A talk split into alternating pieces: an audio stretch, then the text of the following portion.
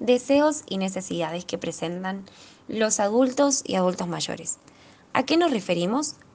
En esta realidad tan compleja y dinámica, en el que la sociedad sufre grandes transformaciones, se hace indispensable el surgimiento de nuevas necesidades, ya sea en la etapa adulta como en la vejez. Existen ciertos factores socioculturales que contribuyen en gran medida a generar cierta estigmatización en relación a la edad de una persona. ¿Alguna vez escucharon hablar del edadismo? Bueno, el edadismo es una discriminación por razón de edad, el cual se basa en estereotipos, prejuicios y mitos negativos acerca de la vejez y el envejecimiento. Es importante que entendamos que envejecer, envejecemos desde el momento que nacemos, con cada día, mes y años que transcurrimos, por así decirlo. Hoy somos más viejos que ayer. El envejecimiento es inevitable en la vida del ser humano. Podemos tomar como ejemplo cuando una persona adulta de, por ejemplo, 35 o 40 años de edad se la considera de edad avanzada para ingresar a cierto campo laboral y en los pedidos de personal se explicita determinada edad, por ejemplo, 23, 30 años. Otro ejemplo, cuando vemos propagandas que solo presentan y resaltan a la juventud.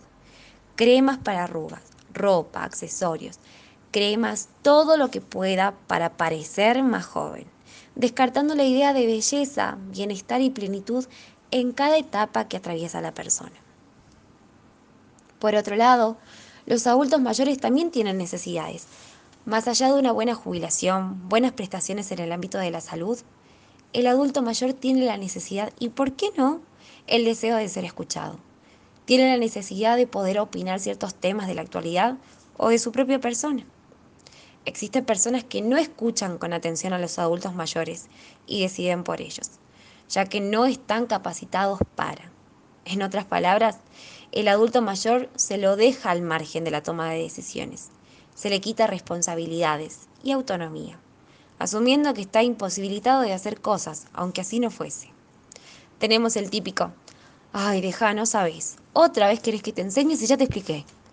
Deja, lo hago yo cuando en realidad en la edad adulta, como en cada etapa de la vida, podemos aprender.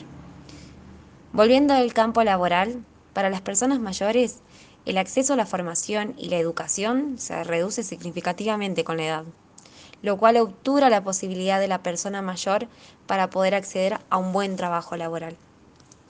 Por último, podremos mencionar el sistema público, en el que se los discrimina, ya que se puede observar que no se les brinda el asiento, en los transportes públicos, no se le da la prioridad en las filas, no hay personas o sectores específicos para su atención. Quizás en tu barrio, en tu casa, hay personas adultas que no son escuchadas. Creo que deberíamos de dejar de opinar por los demás y más bien prestar atención, prestar un oído a aquellas personas que más lo necesitan.